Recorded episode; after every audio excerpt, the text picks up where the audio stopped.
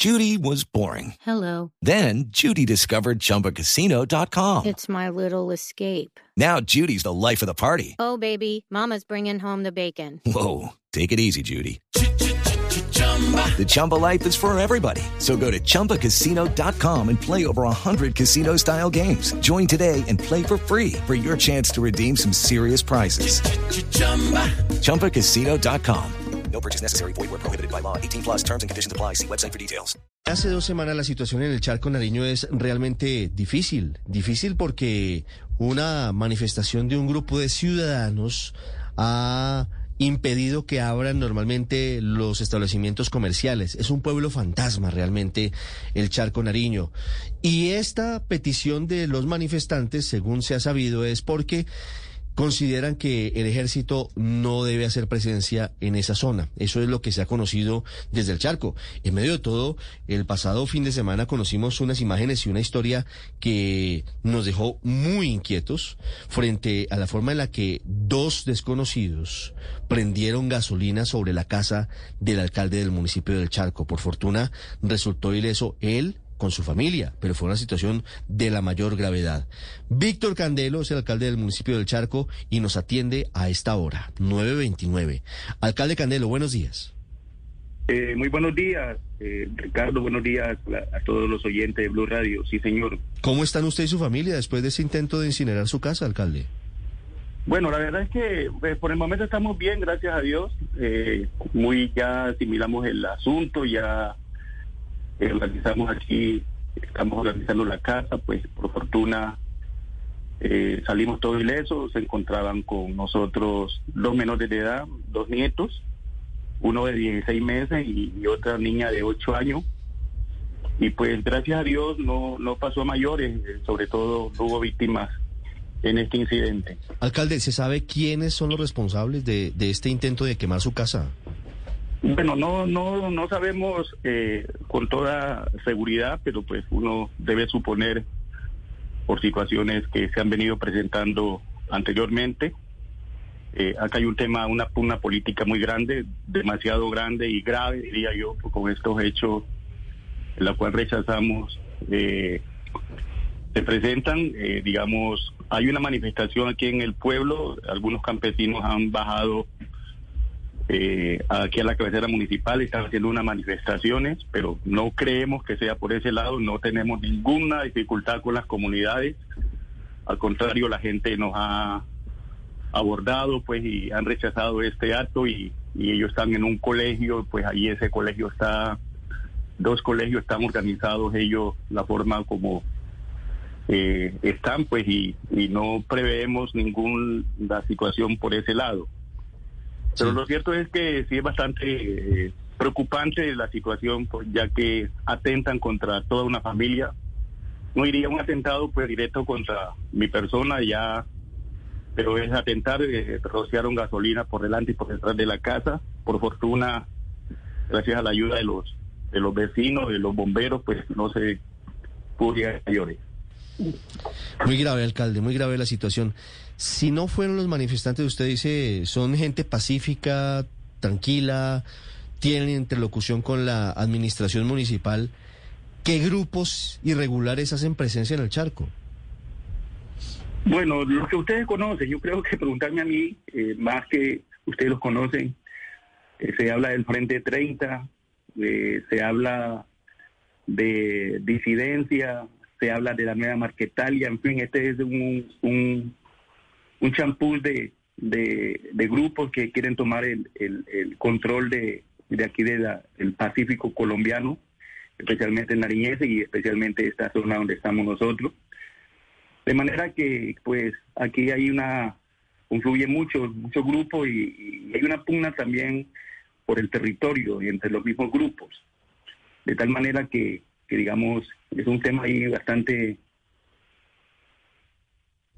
Bastante difícil la situación. Sí. Alcalde, quisiera preguntarle, ¿se conocieron los videos de una cámara de seguridad y ahí se ve claramente cómo Ah, es que ahí se Lo perdió la perdimos. comunicación, por eso quedó cortada la idea. Sí, No le iba a preguntar, Ricardo, callado. por ese video que circuló, ese video de redes sociales y que también fue publicado por Blue Radio, donde se ve evidentemente dos hombres rociándole gasolina eh, y prendiéndole fuego a la vivienda del alcalde. No, es de la mayor gravedad, pero además de esto que termina de enrarecer la situación, María Camila, está la otra situación dramática en el charco. Y es que nadie puede abrir una tienda, no tienen cómo recibir remesas, no tienen nada, absolutamente nada. Ya Todo el pueblo cerrado. 16 días aproximadamente de esta manifestación que, pues dice el alcalde que es de pacíficos, pero que tiene ahí unas connotaciones, imagínese. Ricardo, eh, para el comercio. Cuando estamos hablando de una pandemia, están intentando reactivarse, recuperar mucho de lo que se ha perdido por la pandemia y también, entre otras cosas, por el impacto que se ha tenido por este tema de los contenedores. Pero también sabe una cosa, Ricardo, que ha eh, trascendido y es la presencia de la fuerza pública, quienes piden ellos que se retire, que es el real, la, la real razón o la razón de fondo de esta Y manifestación. fíjese que el Charco es un municipio que queda en una zona que tiene los grupos ilegales como corredor para sacar eh, la droga. Entonces, pues digamos, hay varios elementos allí que juegan a favor de, de pues una situación muy delicada. Eh, retomamos la comunicación con el alcalde. Sí, alcalde, le, le estaba preguntando antes de que se nos cortara la comunicación sobre ese video que circuló y era un video de una cámara de seguridad, se veía allí cómo le rociaban gasolina y prendían fuego a su vivienda, entendiendo entre otras cosas que lo importante son las vidas, pero quisiera preguntarle por los daños que sufrió su vivienda. Bueno, eh, todo el frente de la casa se, se fue incinerado, eh, fue totalmente destruido. Parte interna de mi casa funciona una droguería, es producto de un ejercicio comercial que venimos realizando además de Alcalde. Lamentablemente la comunicación no es la mejor. Estaremos siguiendo el caso del municipio del Charco en el departamento de Nariño, en donde la situación sigue siendo muy, muy difícil. Alcalde, intentemos por última vez, ¿me escucha? Sí, señor, le escucho perfectamente. Perdóneme, es que se está cortando. Usted puede quedarse quieto en un sitio mientras terminamos la, la entrevista, por favor. Sí, señor, perfecto. Ahí lo escucho perfecto. Nos decía. Sí, entonces le decía que en la casa funciona una droguería que es producto de nuestro trabajo de hace más de 30 años. Eh, tomó parte interna igualmente de la droguería eh, el incendio. Eh, pues lógicamente que toda la parte, la fachada eh, del frente del negocio se, destruyó. En la parte de atrás, la parte trasera, igualmente puertas, algunas puertas, alguna parte de- alcanzó a tocar el fuego, a consumir el fuego. Y, y los daños materiales, pues lo demás, todo lo que lo que implica, pues este acá en esta zona eh, eh, un trabajo de esa naturaleza. La casa nuestra es una, una casa de tres pisos, todo el segundo piso fue cubierto por humo, eh, igualmente parte de la escala se incineró también de la escalera del primer piso al segundo piso. Estamos contando el cuento de una forma, digamos, eh, milagrosa. La verdad es que intentaron, fue calcinarnos a todos. Le repito, aquí habían dos menores de edad, dos nietos nuestros. Y, como usted lo decía, lo, lo material no interesa. Aquí lo importante es que, gracias a Dios, pudimos salir con vida todos los que estábamos en la casa.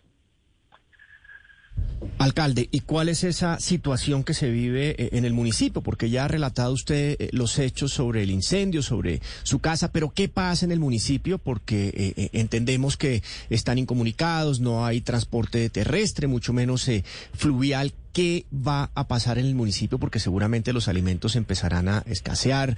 Entiendo que los niños tampoco están yendo al colegio. ¿Cuál es esa situación que se viene? Pues la situación es bastante compleja, como usted lo acaba de mencionar. El pueblo está totalmente eh, eh, cerrado, no hay apertura de nada. El día jueves eh, se abrió durante dos horas el comercio, permitieron abrir el comercio. Aquí hay un tema bastante complejo, las autoridades lo tienen claro, la- los comandantes de las diferentes fuer- fuerzas como de policía, como de infantería y ejército, que son los que están acá eh, en este momento en el charco, la tienen clara. Eh, el gobernador estuvo por acá, eh, no dio ninguna solución al respecto, no se reunió con la comunidad, lo hicieron en, un lugar eh, en la, en la infantería de Marina, fuera de aquí de- del pueblo. Anunció ciertas acciones, actividades, pero la verdad es que esto se puede agudizar eh, más en la medida en que no hay ninguna entidad del gobierno nacional que, que escuche a los manifestantes. Hay un pliego de, de 15 puntos, pero pues también este es un tema que, está siendo movido está siendo movido por, por otras fuerzas que, que difícilmente esto va a tener un, un- un desenlace eh, pronto como toda la gente del charco quiere que realmente pueda pasar. Alcalde, mm, la pregunta que está rondando por redes, una de las peticiones del pliego es que el ejército salga de la zona. ¿Están pidiendo eso? Pues es lo que pide, es uno de los pliegos que es uno de los puntos en el pliego que están solicitando que se retiren la- la- las tropas de, de- del ejército que están eh, sobre la parte del río, la parte veredal. Sí, señor, esa es una de, de las peticiones. ¿Y cuál es su opinión frente a esa petición? Porque imagínese Eh, usted lo que este significa es un estado- este el es un retiro del ejército. Sí, señor, este es un estado en la cual, pues, eh, yo ahí no podría eh, abiertamente dar una opinión, pero digamos, este es un estado de derecho, es un estado en donde la fuerza pública tiene que estar acompañando a sus a sus comunidades, eh, pero la verdad es que, digamos, no no entiendo la situación, el por qué, pero también, digamos, hay algunas denuncias de, algunos campesinos, de, gente del río, acá recordemos que eh, tenemos consejos comunitarios, este es un territorio de 150 mil hectáreas de los consejos comunitarios, por un lado 150 mil, por otro lado, bueno, en total son 170 mil hectáreas en tres consejos comunitarios. Eh, hay un, un, un consejo de juventudes que se acaba de- de instalar. Eh, entiendo que los jóvenes están también metidos en ese, en ese proceso de, de peticiones. Y la Pero, verdad pero, es que... pero ¿cuál es el argumento, alcalde? ¿Por qué ese grupo de personas quiere que el ejército se retire del charco? Bueno, el argumento dicen ellos porque hay algunos algunas acciones que no no son eh, digamos propias de, de las autoridades. Yo no puedo decir que eso es cierto o es mentira en el sentido que hacen disparos que que están hostigando a los campesinos. Yo no puedo manifestar eh, con, eh, con claridad eso. Unos dicen que sí, otros dicen que no. De manera pues que es un tema bastante complejo, pero lo que sí tiene la, la verdadera respuesta eh, son lo- lo- los comandantes que, que, que están en la zona y, y que se dan cuenta exactamente, ellos sí pueden decir qué es lo que realmente está pasando. Claro, ahora muchos de los que piden desmilitarizar el municipio lo hacen argu- arguyendo problemas de abastecimiento y problemas con el suministro de alimentos. No me imagino nosotros si aquí en el interior del país estamos teniendo problemas con la carestía. ¿Cómo estarán ustedes, alcalde, en este momento? ¿Puede contarnos cómo es la situación y cuánto están trepándose los precios? La situación es bastante caótica, la situación es bastante difícil. Acá tenemos, por ejemplo, es que lo que no ha podido concertar con los manifestantes es todo el tema de, de, lo que acá hay un ancianato, a los ancianitos solo están tomando agua de panela con, con pan, con galleta. No hay producto de la canasta familiar, no hay ningún mercado o granero abierto al público. Como les decía, dos, hori- dos horas la semana pasada abrieron, eso fue todo un caos. El que pudo comprar algo pudo comprar, el que no, y eso es uno de los temas preocupantes. Los niños no están asistiendo a las escuelas. Obviamente, eh, dos de las instituciones educativas grandes que hay aquí en el municipio están, han sido, eh, digamos, como han servido como albergue para los cientos de manifestantes que han bajado desde la parte rural.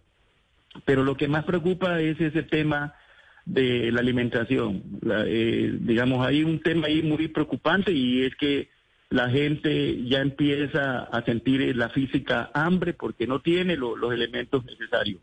Este es un tema que ha sido igualmente tocado dentro de la mesa de negociaciones que han tenido con, con los manifestantes. Ellos reconocen eso, pero pues la verdad es que no se da ninguna solución al respecto en cuanto a que hay adultos mayores, que hay niños que necesitan leche, que necesitan, eh, digamos, los elementos mínimos necesarios. Y esto yo entendería que es un tema que atenta contra la, eh, además de la seguridad alimentaria, pues atenta también con, con la, es una vulneración a los derechos humanos. Claro. ¿Qué no hay hoy en el Charco Nariño? ¿Qué no se consigue No hay nada, definitivamente? no hay nada, nada, nada es nada, porque es que no hay abastecimiento absolutamente de nada. No, incluso tuvimos eh, 12 días sin agua potable porque el combustible no permite que vendan combustible. Eh, nada es nada concretamente. Alcalde, pero con profundo respeto, yo entiendo su posición, pero esto es absolutamente inaceptable. Más allá de que puedan tener o no razón quienes están manifestándose, el hecho de que estén amenazando y no permitan que haya un normal abastecimiento para, para miles de personas, pues ya raya en lo criminal ya raya en lo delictivo, ya raya en una situación que más allá de una protesta pacífica implica que están jugando con la vida de las personas. ¿Usted qué petición le hace hoy al gobierno colombiano a través de Blue Radio? Lo están escuchando y la verdad es que la situación no puede continuar de esa manera. Más allá de que haya o no un diálogo, es in- inaceptable que se utilice una, las vías de hecho de esta manera. Inaceptable, inadmisible, eh, eh, de todo el punto de vista, esta es una situación que raya de, lo normal. Usted lo acaba de decir. eh, la petición al gobierno es que escuche a los manifestantes, independientemente de que, estén en medio de situaciones que pueden tener razón o no pueden tener razón. Hay que escuchar al pueblo. Yo diría que esa es una de las peticiones importantes que, que yo diría y que también convoco al gobernador de Nariño para que venga y, y, se siente con los manifestantes. Este es un tema, no es de, eh, encerrarse en un cuarto, en una sala de la infantería. Aquí nada le va a pasar al gobernador. Aquí ninguna institución o todas las instituciones que venga se les va a brindar la seguridad respectiva, pero no pueden decir que porque una manifestación de, de, de- campesinos o qué sé yo, no se van a reunir con el pueblo. Aquí no es de, de dos, tres delegados, obviamente, todos no pueden hablar, pero sí es bueno que, que la gente escuche lo que, lo que, la gestión que están haciendo el gobernador, la gestión que están haciendo, digamos, lo- los militares para que el gobierno pueda escuchar. Aquí, además de ello, eh, hay unas peticiones que son de, de, de, de- de beneficio para las comunidades. El tema agropecuario es uno de los temas importantes que, que diría que, eh, ¿por qué nuestras comunidades se metieron al cultivo de la coca sin que yo sea un defensor de, esta situación? Porque no puedo aceptar que lo ilícito tenga que justificarse con algo. Pero los campesinos metieron a esto porque no han encontrado una, una solución a, la economía, a, un pueblo, un municipio como próspero como ese, en donde abastece todo la agricultura de, los demás municipios como Huapi, como Santa Bárbara de Juan de, que incluso hasta Buenaventura llega, no tienen esos, esos elementos, esas herramientas, esos apoyos para poder que nuestro municipio pueda tener una solvencia económica como lo debe tener, o como la debe tener como pueblo colombiano, que de tal manera que eh, sin que estemos justificando, porque yo soy uno de los que no estoy de acuerdo con esto, que se estén utilizando eh, y personas vulnerables en medio de toda esta situación, pero por ello debemos hacerlo. La verdad es que eh, invito, convoco y llamo al gobierno nacional para que venga, se siente con los manifestantes y por lo menos los escuche, porque también esa es la otra, que se hacen unas conversaciones y, los resultados son muy pocos, de tal manera que esa es nuestra invitación, eh, Ricardo. 9.46 minutos, es el alcalde del municipio del Charco Nariño afrontando una situación muy difícil desde hace más de dos semanas. Alcalde Víctor Candelo, gracias por haber estado con nosotros. A ustedes muchas gracias y, y qué bueno que pues este mensaje lo pueda escuchar el gobierno nacional. Step into the world of power, loyalty, and luck. I'm gonna make him an offer he can't refuse. With family, cannolis, and spins mean everything. Now, you wanna get mixed up in the family business. Introducing The Godfather at ChumbaCasino.com. Test your luck in the shadowy world of The Godfather slot. Someday, I will call upon you to do a service for me. Play The Godfather now at ChumbaCasino.com. Welcome to the family. No purchase necessary. VGW Group. Void where prohibited by law. 18 plus. Terms and conditions apply.